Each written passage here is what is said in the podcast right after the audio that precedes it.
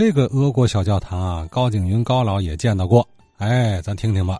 此外呢，高先生再说说其他几处他曾见到、曾亲眼得见的俄国东正教堂的位置。俄国教堂啊，小刘庄那儿是吧？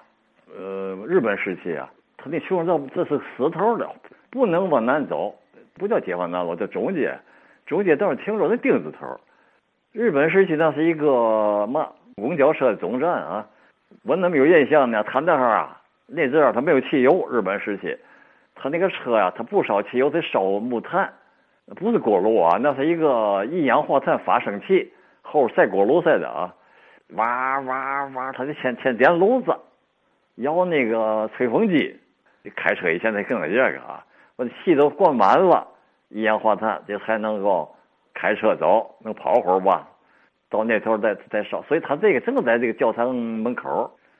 这大伙管这洋葱头，实际当地的老百姓啊，我们三义庄下边这个管这个教堂叫嘛呢？叫葫芦教堂。他看这脑瓜像葫芦似的，是吧？一个大球，一个小球的这个葫芦教堂，就是这俄国教堂，圣母平蒙堂。呃，我特别说一个嘛呢？他这个教堂啊，就求着到这个它的正门上方。镶着一个国徽，这个国徽就是沙皇时代的国徽，双头鹰，青铜打，呃，让雨水浇都发黑色儿了，在那个门上口放放悬着，那是干嘛？代表那个那个意义可太大了啊！让这些俄国侨民们呐，在盖教堂的时候，镶在教堂的门口正门上方，它是有一个怀旧意义，有个纪念意义。原因是什么？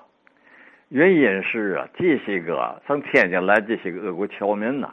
他能够跑出来，就是因为他不跑就坏了，就没命了。革命啊，都是贵族或者大资本家，或者是教会人士跑出来了，通过中国的呃东北哈尔滨流落到天津，他这个旧的情怀总是不会忘。为嘛呢？因为他这些个贵族，他的什么公爵、伯爵的这些个称号啊，他们祖先承袭下来的。都是俄国沙皇给封的，特别是到后期有一个女沙皇、女皇叫叶卡捷琳娜二世，雄才大略那么一个女皇啊，是吧？她赐我们很多封号，贵族革命了，这些都跑起来还纪念她，因为这个女皇她是从嫁到莫斯科以后啊，她总怀念她的故乡，因为他们的政治原因，故乡在西方，所以他用双头鹰啊。作为国徽是嘛意思呢？一个脑瓜看东，一个脑瓜看西，表示他怀念他的故乡。这是一个一个说法，一个想法，一个版本。双头鹰对于那个俄国旧政权来说呀，它还有更重要的意义了。因为这个双头鹰作为国徽国旗呀，它在罗马帝国时就使用。俄国呢，沙皇呢，他宗教信仰一样，都东正教，那边是东罗马帝国，对不？东正教，所以他他说我们就是要呃第三罗马帝国，这俄国，所以他一边为这个自豪啊，就也用双头鹰作为国徽国旗。为嘛他他自豪呢？他说了，俄国人说啊，斯拉夫族人说了，说你看了吗？我们是正根儿，我们承袭了这个罗马帝国的那个精神和和传统啊。我们在古代，我们就把那个蒙古大旦那个铁骑兵，我们都给赶跑了，我们战胜他们。后期拿破仑侵略我们，我们以第三第三罗马帝国的精神，把罗拿破仑的军队冻死在那个雪地里边，下雪下大雪给冻死了，对吧？给赶跑了。第三次我们这个辉煌的战绩是嘛呢，希特勒的那个飞机呀、坦克，他都没战胜我们。我们坚壁清野，我们给他一个大炮，我们占领了、攻克了柏林，所以我们很自豪。我们斯拉夫人，我们信仰跟东罗马是一样的，跟那个拜占庭、跟君士坦丁堡，原来叫伊斯坦布尔，后来叫康斯坦丁堡、君士坦丁堡。我们承袭他的精神，这是俄罗斯的，所以这些精神让这些贵族们逃跑、逃亡的贵族带到咱们天津来了，镶在那儿了。那么再说这个。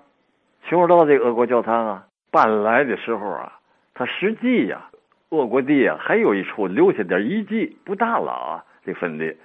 我说这话在什么年代呢？五零年、五一年，我去上那会儿啊，跟同学在玩儿，我轻易不上河东去。五一年那时候我去了，往东走，走到铁道那儿，铁道附近一看，一片俄国坟地，就这个小教堂，不是不是原来那个啊，很小，不到五十平米的这个面积，很小了，这教堂一部分。嗯，还出来一个老头看坟地的，我们还跟他聊了一会儿，他也说不清道不明，是吧？哎，那么着，我我就知道这我这是老俄国坟地。后来多湮灭的我就不知道了，因为那个时候啊，去河东很费劲，没有桥，全过百度，所以我们去一趟看这个有印象。那么底下再说一下子那个谁陈述提出来那个啊，他说还有一个东正教堂了，在哪哈？在上海道。啊，我说这个啊，这个我也见过，没进去过啊。先说它的位置在哪哈？就在强子河边上。具体的位置呢，就是女一中、海河中学啊，那不是解放路吗？这边大沽路，就在这个大沽路和大营门桥这之间，有那么一所楼，别墅楼，不是教堂形式。这个楼紧靠马路边上，它对过没有建筑，马路对过没有建筑，马路对过是河，就强子河。咱先说这教堂啊，这教堂啊，为嘛我得知道教堂呢？一它那个靠马路这儿有个阳台，带柱子阳台啊，阳台还不小。它上边有个十字架，东正教的十字架。东正教十字架它区别于这个天主教，为嘛呢？它底下有一个斜斜叉啊，它多一块。二，它挂着四个铃铛，这四个铃铛口径不同，大的有三尺左右，一次就小，一个比一个小。这口径不同，它就敲的声音高低不一样，是吧？口径越小，越声音越高。这个敲钟都是不是在外边敲啊？都有锤儿，有人在里边拉那个锤儿啊，它就开始响。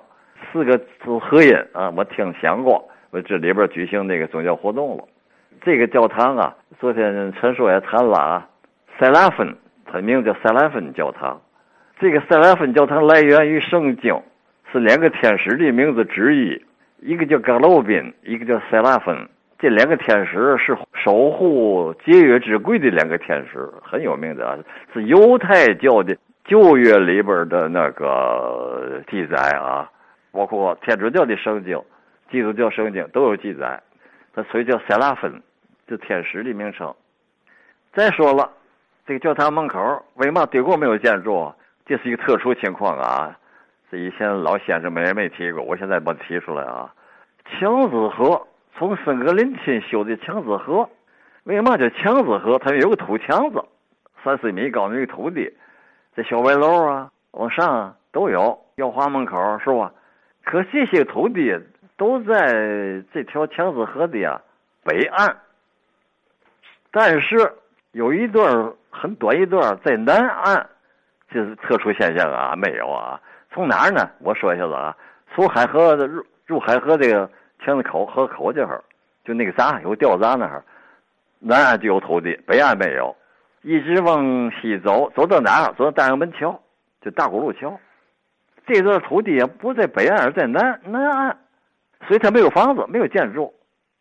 北岸是嘛？北岸是房子和建筑，都是也是别墅式的房子啊，紧挨着河边盖的房子。为嘛这一段这个样子？我分析。估计是当初啊，那是个营房，因为叫大营门嘛。那桥口那就是一个营门，大营门。我考虑是一这个兵营啊，它里边的建筑，它一直到河边，所以它不这个墙子，它就不能在河的北岸建了，就就给推到南岸了。我是这么估计啊，可能是这个意思。因为就这一小段是在在南边儿，走到大营门桥这了，就大沽路桥这个桥这了，就下来了。再往那边走就没有了，就就是靠跑跑北面到小白楼了。这是一个特殊现象啊。他说的不错，到一到四八年，呃前后，他说的教徒越来越少，所以就慢慢就湮灭了。东正教在天津这个，也不能说他不传教，他很很微弱，不不主动传教，不像天主教和基督教这个样子。尽管是有一些中国信徒啊，但是相对说少得多。我们在我们工商学院呢，在一九四四七年末、四八年初的时候，耶稣会啊，我们这个学校不是有教堂吗？我们这个耶稣会那个会长啊，特意跑东正教啊，他请来那些个神父，对我们学校教堂啊举行仪式。哎，他们唱的都是希腊文的，我们都不会，啊光听他们唱，他自个儿带来的人跟上校对唱，那是一个东正教的事，我们都不懂啊。为嘛去做这种活动呢？表示啊，东正教跟那个西方教会啊不分家，原来是一家，举行那么一个活动，我还记得非常清楚啊。其他就有郑州道，这我进去过啊，呃，是中国教徒聚会的地方。郑州道口到头就是强子河。顶着墙，现在不是对南京路吗？那墙子河口一片荒草那地方啊，东边是犹太教堂，西边这个角就是这个东正教堂。现在这房子好像还在，印度庙也在那胡同里头，就那就那块那三个教堂，一个印度教，一个犹太教，一个东正教。它是一个一楼，一楼等于比地面高。这个一楼底下呀是个半地下室，所以它有有那么七八凳石头台阶进这个一楼。这一个大厅，进门就大厅，那就叫他。里边装潢华丽极了，我进去过，我我跟一位同学进去了，我们望台弥撒在那儿，但是他都用希腊文来唱。还有就是建设路，靠那个呃安利干教堂附近的建设路上头，路东了有个俄国学校，那里有个教堂，陈陈水谈到，我也不多说了。好，你看这好几座俄国东正教教堂啊，高先生都见到过啊，有的还进去过。呃，带来难得的珍贵的一段三亲回忆啊，并且这里头还夹带着欧洲宗教史的基础知识，你看看。